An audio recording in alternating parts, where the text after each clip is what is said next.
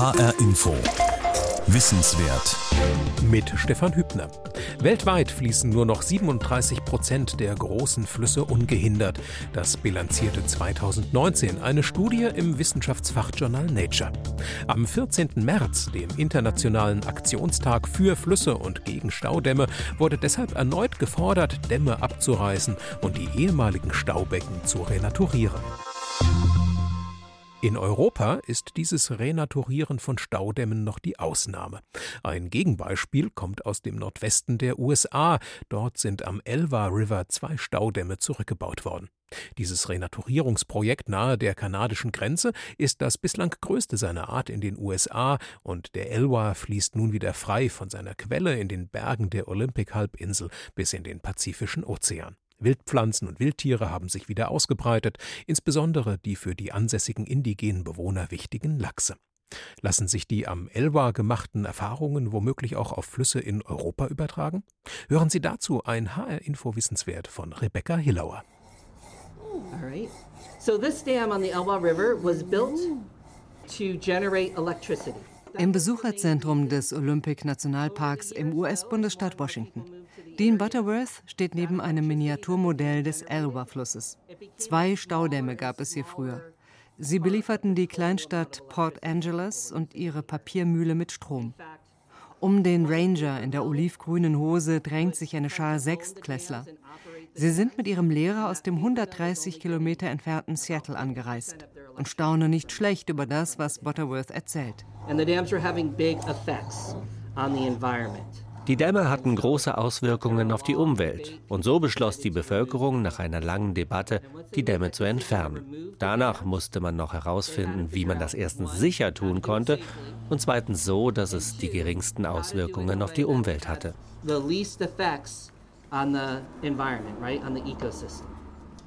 Nicht nur Kinder bringt der Dammrückbau am Elba River zum Staunen. Auch für Wissenschaftlerinnen und Wissenschaftler ist das Projekt ein Meilenstein.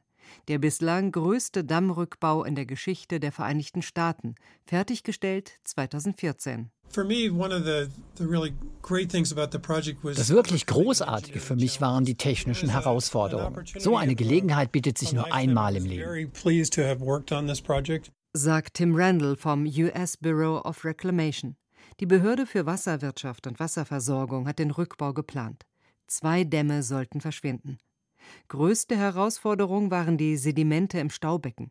Über Jahrzehnte hatten sich gewaltige Mengen an Sand, Schlick, Kieselsteinen und Schotter in den Stauseen am Elba River abgelagert. Tim Randall und die anderen Wissenschaftler standen vor dem Problem, wie konnten sie die riesige Wassermasse kontrolliert abfließen lassen, die sich beim Rückbau der bis zu 64 Meter hohen Dammmauern in das Flusstal ergießen würde. Und wie ließen sich zugleich die 36 Millionen Tonnen Sediment hinter den Staumauern entfernen? Keiner dieser Dämme hatte einen Grundablass. Man konnte die Staubecken also nicht wie eine Badewanne langsam entleeren und danach die Sedimente wegbaggern. Wir mussten uns etwas anderes einfallen lassen.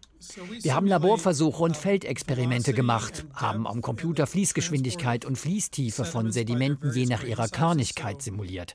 Am Ende deutete alles auf eine Lösung hin, die Sedimente gemeinsam mit dem Wasser abfließen zu lassen. Die Fische im Elwha River, genauer gesagt die verschiedenen Lachsarten, waren der wesentliche Grund für den Rückbau der Dämme. Junge Lachse schlüpfen in Flüssen, wandern dann ins nahrungsreiche Meer und schwimmen später wieder zurück in ihren Geburtsfluss. Dort laichen und sterben sie. Die beiden Querbauwerke im Elwha verhinderten diese Reise. Nachdem man die Dämme gebaut hatte, wurden die Lachse immer weniger. Zu dem Zeitpunkt, als beschlossen wurde, die Dämme rückzubauen, kehrten jedes Jahr nur noch einige tausend Lachse aus dem Meer zurück. Vor dem Bau der Dämme waren es noch Hunderttausende Lachse gewesen. Diese Entwicklung war besonders für die indigene Bevölkerung entlang des Flusses dramatisch, sagt Robert Ellefson. Er gehört zum Lower Elwha Klalam-Stamm und kümmerte sich 15 Jahre lang um die Renaturierung des Flusses. Denn für seinen Stamm spielt der Lachs kulturell und historisch eine entscheidende Rolle. Salmon are one of the reasons the tribes went from being hunter-gathering groups that traveled a lot. Der Lachs ist einer der Gründe, warum wir und andere Stämme keine reisenden Jäger und Sammler mehr sind. Wir konnten in den Gebieten sesshaft werden, in denen wandernde Lachse in den Flüssen leicht zugänglich waren. Wir sprechen auch vom Volk der Lachse. Das soll unseren Respekt für die Fische ausdrücken, denn wenn wir sie nicht so behandeln, wie sie behandelt werden müssen, dann schneiden wir uns ins eigene Fleisch.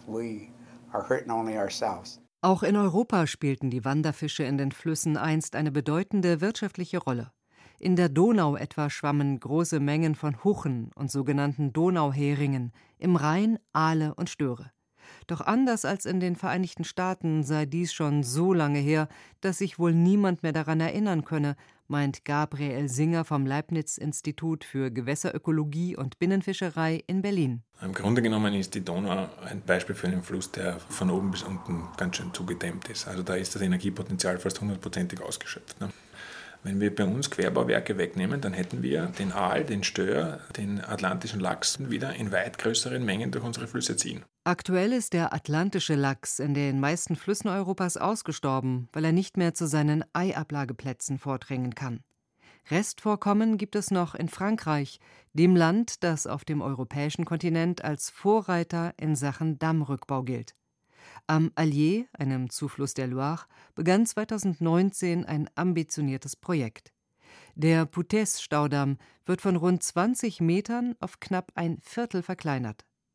Und das Staubecken wird in seiner Länge von vier Kilometern auf 400 Meter verkürzt. Zudem werden Wehre angebracht, die von unten angehoben werden können.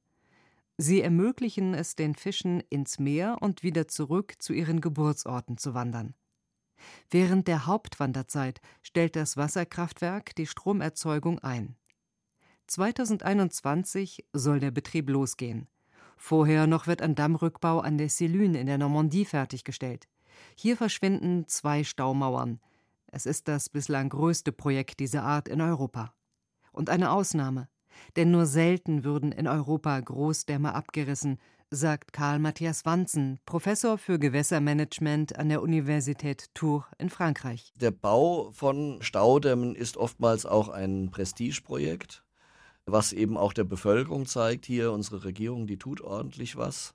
Unabhängig davon, ob nachher große Ergebnisse damit erzielt werden, weil es sicherlich sinnvoll ist, dass erneuerbare Energien überall gefördert werden, dass man allerdings die Umweltschäden, die von solchen Maßnahmen ausgehen können, vorher gründlich überdenken soll. In der Regel hält ein Damm 50 bis 150 Jahre. Die ersten modernen Großdämme in Europa und in den USA entstanden etwa zeitgleich zu Beginn des 20. Jahrhunderts. Sie sollten helfen, den zunehmenden Bedarf an Elektrizität zu decken. Ein Bauboom von Speicherkraftwerken setzte ein und heute gibt es weltweit fast 60.000 Großdämme, die vor allem der Stromerzeugung dienen. In Europa entstehen neue Dämme aktuell vor allem auf dem Balkan. Fast 3000 Wasserkraftwerke sind dort geplant oder bereits im Bau. Strom aus Wasserkraft ist klimaneutral, so lautet oft das Argument für neue Anlagen. Doch ganz so simpel ist es nicht, sagen Naturschützer und Wissenschaftler. Denn für den Bau sind Massen von Beton nötig. Und im Stausee werden Pflanzen überflutet, die sich zersetzen. Dabei entstehen Treibhausgase wie Kohlendioxid und Methan. Gerade dieses werde häufig unterschätzt, sagt Gewässerökologe Gabriel Singer. Methan ist ein 30 mal wirksameres Treibhausgas als CO2. Also Methanogenese, die Bildung von Methan, passiert auch in Fließgewässern, aber weit nicht in dem Ausmaß, in dem es in einem Staudamm passieren kann. Weil im Prinzip das Fließgewässer zu einem Stausee wird der andere biochemische Prozesse unterstützt einfach. Im Sommer speichern Stauseen außerdem Wärme. Die Wärme begünstigt Algenblüten, in deren Folge auch Giftstoffe entstehen können. Ein Problem ist das vor allem bei Stauseen, die der Trinkwasserversorgung dienen. Auf so einem See dürfe man dann zwar noch Boot fahren, aber schon darin zu schwimmen könne die Gesundheit gefährden, so Gabriel Singer. Fließgewässer prinzipiell haben eine höhere Selbstreinigungskapazität als stehende Gewässer. Das liegt an der Wasserbewegung und vor allem an dem Wasseraustausch, den ein fließendes Gewässer mit seinem Gewässergrund oder mit der Schottersohle oder mit dem Schotterkörper produziert. Ja, man muss sich so einen Schotterkörper eigentlich als einen großen Bioreaktor vorstellen, der Wasser pausenlos reinigt. Und diese Rolle geht natürlich verloren, wenn ich einen Staudamm generiere, wo das Wasser einfach mal steht. Unterhalb eines Stausees verschlechtert sich die Wasserqualität ebenfalls, denn ein Damm hält immer auch Bakterien zurück, die einen Fluss auf natürlichem Weg reinigen. Außerdem bleibt der Nachschub an Sediment aus. Deshalb spült die Strömung die vorhandenen Sedimente auf dem Grund des Flusses weg. Er tieft sich ein, sagen Ökologen. Dadurch sinkt auch der Grundwasserspiegel. Bei einem Hochwasser tritt der Fluss zwar erst später über seine Ufer, seine Strömung ist dann aber doppelt oder dreifach so stark. Außerdem fehlen die Sedimente an der Flussmündung. Die Meeresströmung trägt dort mehr Sediment ab, als der aufgestaute Fluss nachliefern kann. Die Folge Küstenerosion, sagt der Ökologe Professor Karl Matthias Wanzen von der französischen Universität Tuch. Zum anderen ist es auch so, dass sich dann natürlich auch die Flussmündungsbereiche eintiefen. Ihnen fehlt das Sediment, die Flüsse werden hungrig, das heißt, sie graben sich in ihr eigenes Bett tiefer ein. Dadurch kann dann Meerwasser weiter ins Landesinnere eindringen mit den entsprechenden Folgen der Versalzung des Grundwassers und der Beschädigung von landwirtschaftlichen Nutzungsflächen und ähnlichem. Der Elwha hatte sich zwar auch unterhalb seiner beiden Staudämme eingetieft, sein Mündungsdelta im Pazifik zog sich zurück. Die Renaturierung erleichterte jedoch, dass 80 Prozent des Flusslaufs durch einen Nationalpark führen. Am Ufer des Elba liegen keine großen Orte. Sein Wasser und damit die Sedimente sind nicht massiv durch Landwirtschaft und Industrie verschmutzt. Dennoch gab es Probleme, als die Dammmauern abgetragen wurden. Sand und Kies mischten sich mit den Wassermassen. Der Fluss verwandelte sich in eine gurgelnde braune Brühe. When they took the dams down, although they did it slowly to try to fight the sediment. Als sie die Dämme abgerissen haben, war alles matschig, voller Steine. Mein Mann und ich sind am Fluss entlang spaziert und es gab keine Vögel, keine Fische, nichts. Der Fluss schien tot zu sein. We didn't see any birds, any fish, nothing. It just appeared dead. Joy Batman wohnt in der Nähe des Elba und hat den Rückbau der beiden Staudämme miterlebt. Der kleine nahe der Flussmündung verschwand in acht Monaten. Beim größeren dauerte es drei Jahre. Seit 2014 fließt der Elba nun wieder frei auf einer Länge von gut 70 Kilometern von der Quelle bis in den Pazifik. Die braune Brühe ist verschwunden und im klaren Wasser tummeln sich wieder Lachse. Wenn man heute zum Elwha geht, dann haben sich die Sedimente abgesetzt und die Vögel sind zurück. Es wimmelt von Leben. Der Fluss hat seine schöne grünliche Farbe zurück und sieht großartig aus. Es ist einfach schön zu sehen, dass Mutter Natur dort all die Sedimente wieder herausfiltern konnte. Dem Rückbau am Elwha River gingen mehr als 20 Jahre Gespräche und Verhandlungen voraus, erinnert sich Tim Randall von der US-Behörde für Wasserwirtschaft.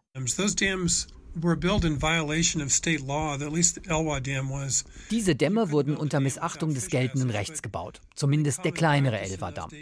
Man hätte ihn nicht bauen dürfen, weil er keine Fischpassage hat. Aber damals war es üblich, das Gesetz zu ignorieren und den Damm trotzdem zu bauen. Er lieferte Port Angeles den ersten Strom und verhalf der Stadt und ihrer Papiermühle zu wirtschaftlichem Wachstum. Der kleinere der beiden Dämme, der Elwha Damm, wurde 1913 gebaut, der Glines Canyon Damm 14 Jahre später. Erst 1992 machte der US-Kongress auf Druck der indigenen Bevölkerung und von Umweltschützern den Weg frei für den Abriss. Hinzu kam, dass es für den Betreiber des Wasserkraftwerks am Ende eine simple Rechnung war. Alle 50 Jahre müssen Energieproduzenten in den USA ihre Konzession erneuern. Und dabei stellte sich heraus, eine Renovierung der Dämme wäre teurer als die Sprengung. Zudem lieferte der Fluss nur noch einen Bruchteil des Stroms für Port Angeles und seine Papiermühle. In anderthalb Stunden wandert man vom Besucherparkplatz bis zum ehemaligen Glines Canyon Damm. Seine Seitenmauern stehen noch immer. Oben auf den Mauerresten entstanden ein Lehrpfad und ein Aussichtspunkt für Besucher. Von dort blickt man weit über das frühere Staubecken. Hier wachsen jetzt Zehntausende neu angepflanzte Bäume und einheimische Wildpflanzen. 800 acres of habitat that had been flooded in the reservoirs, then suddenly they were opened up. Die Stauseen hatten fast 800 Hektar überschwemmt. Nachdem das Wasser dann abgelassen worden war, sah es hier aus wie eine Mondlandschaft. Nur Sand und Schlick, aufgestaute Sedimente, aber keine Vegetation. Zuerst kamen dann die Springmäuse zurück, dann Vögel und Biber, danach Hirsche und Elche.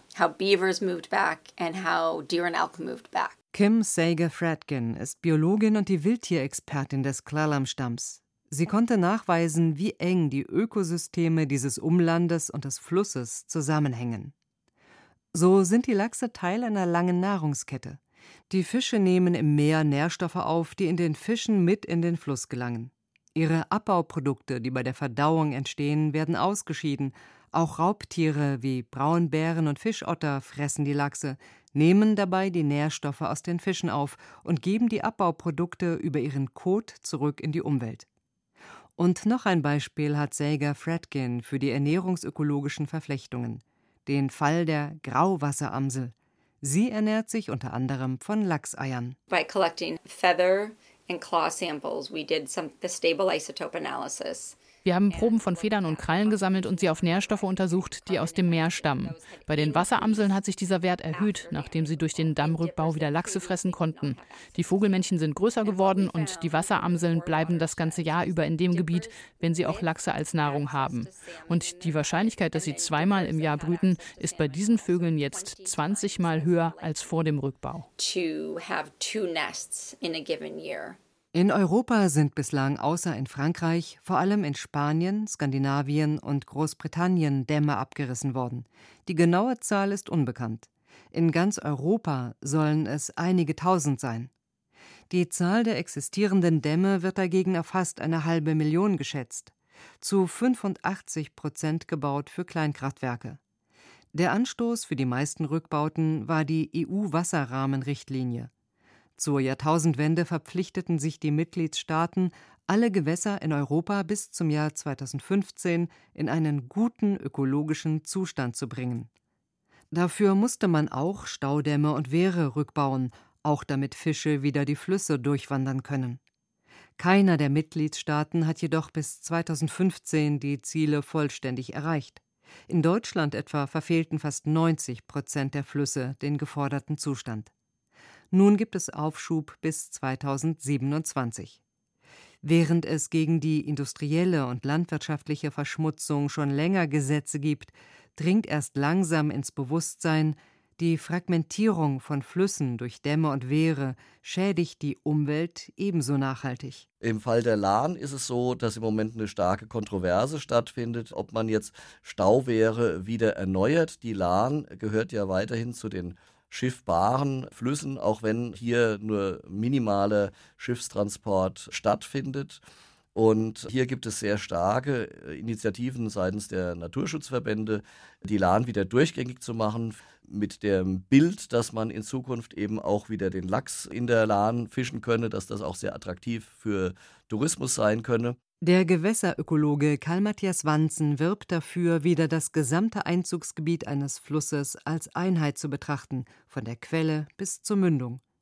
Ökologisch und kulturell wichtige Flussgebiete müssten aus der Intensivnutzung ganz herausgenommen, von Staustufen befreit und renaturiert werden. Wir brauchen einfach einzelne Flussgebiete, die komplett frei bleiben. Aber das ist sehr, sehr schwer durchzusetzen, weil je größer der Fluss ist, desto mehr verschiedene Administrationen, politische Regionen, Entscheidungsträger hängen dran.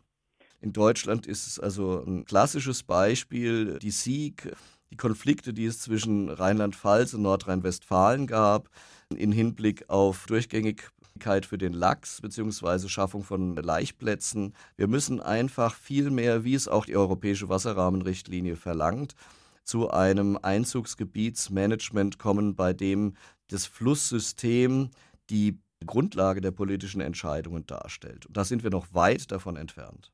Die beiden Gewässerökologen Gabriel Singer und Karl Matthias Wanzen sind sich einig. Der Dammrückbau ist nur eine Möglichkeit, um die Folgen des Klimawandels zu mildern. So wie Wasserkraft nur eine Möglichkeit sein könne, um Versorgungslücken aus Wind- oder Solarstrom zu schließen. In Deutschland liegt der Anteil von Wasserkraft bei etwa drei Prozent. Mit der zunehmenden globalen Erwärmung würden die Flüsse tendenziell immer weniger Wasser führen. Fließendes Wasser könne daher nur eingeschränkt als erneuerbar gelten, meint Gabriel Singer vom Leibniz-Institut für Gewässerökologie und Binnenfischerei. Es ist ja keine Garantie, dass das Abflussregime unserer Gewässer auch schön brav so erhalten bleibt. Ganz im Gegenteil. Wir rechnen ja damit, dass im Rahmen des Klimawandels Abflussregime sich einfach verändern werden. Und wir haben die mit rekordverdächtig niedrigen Wasserständen zu tun gehabt. Ne? Also die können ja auch für die Energieproduktion nicht besonders zuträglich sein. Gabriel Singer und Karl Matthias Wanzen sagen, die Renaturierung des Elba sei das Paradebeispiel eines gelungenen Dammrückbaus. Sie sehen darin ein Signal für ein nötiges Umdenken in Politik und Wirtschaft hin zur Ökologie. Mehr als 350 Millionen US-Dollar hat es insgesamt gekostet, um die Lachse wieder anzusiedeln und die ursprüngliche Vegetation zurückkehren zu lassen. Tim Randall von der US-Behörde für Wasserwirtschaft hält die Summe für gut angelegtes Geld. Ein Fluss, einmal vom Damm befreit, könne sich selbst wieder in einen gesunden Zustand bringen. Eines haben wir gelernt. Wenn man Sediment aus einem Stausee freisetzt, während man zugleich den Damm rückbaut, transportiert der Fluss dieses Sediment recht effizient flussabwärts. Der Elva zumindest hat sich von der großen Störung ziemlich schnell erholt. Zu Spitzenzeiten schickten wir 60 bis 70 Mal mehr Sediment flussabwärts, als es im Fluss in einem normalen Wasserjahr gegeben hätte.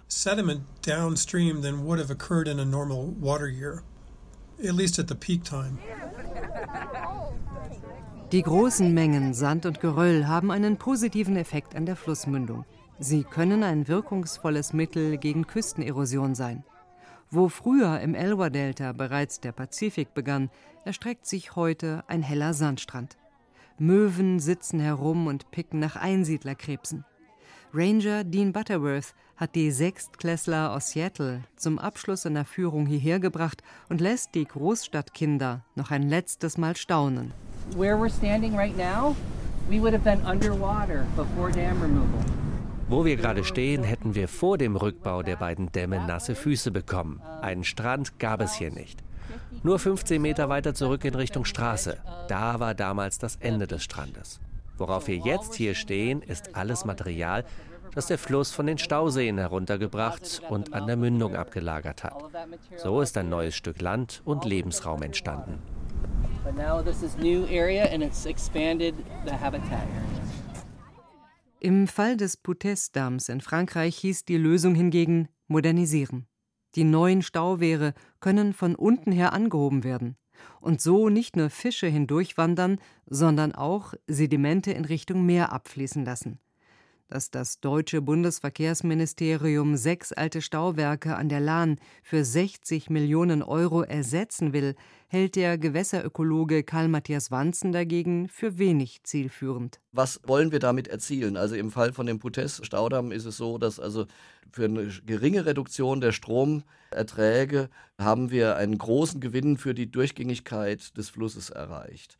Auf der anderen Seite, wenn jetzt solche ähm, Stauwehre erneuert werden, selbst wenn man da solche Fischtreppen einbaut, hat das nur eine minimale Auswirkung auf die Verbesserung der gesamten Ökosystemstruktur. Bestehende Wasserkraftwerke und Staudämme modernisieren, alte und ineffiziente abreißen. Gewässerökologe Gabriel Singer hofft auf ein Umdenken.